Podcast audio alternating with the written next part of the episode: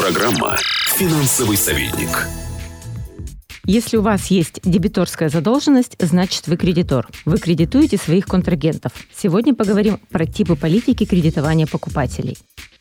Ирина Егемовских, директор аудиторской группы «Капитал» и аутсорсингового центра «Основа Капитал». Любой кредит – это риск, и вы должны определиться, на какой риск вы готовы и как этим риском управлять. Это определяется политикой кредитования покупателей.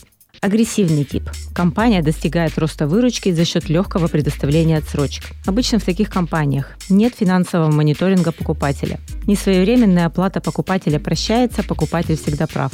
В суд обращаются только в крайних случаях. Комфортные условия для покупателей обеспечивают более легкий рост продаж. В таких компаниях обычно рост дебиторской задолженности обгоняет рост выручки, что на долгосрочной перспективе приводит к росту убытков от списания невозвратной задолженности противоположность агрессивному – консервативный тип политики кредитования. В таких компаниях есть четкие процедуры рейтингования покупателей. Кому дать отсрочку, кому нет.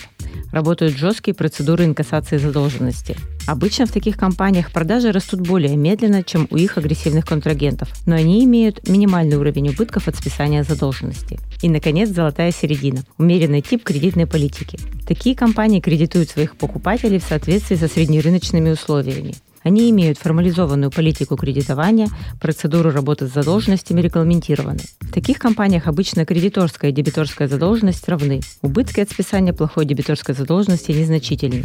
На долгосрочном отрезке времени этот тип политики кредитования является наиболее выгодным для компании. Финансовый советник. Каждый понедельник в 11.20 и 16.20 на бизнес ФМ в Екатеринбурге.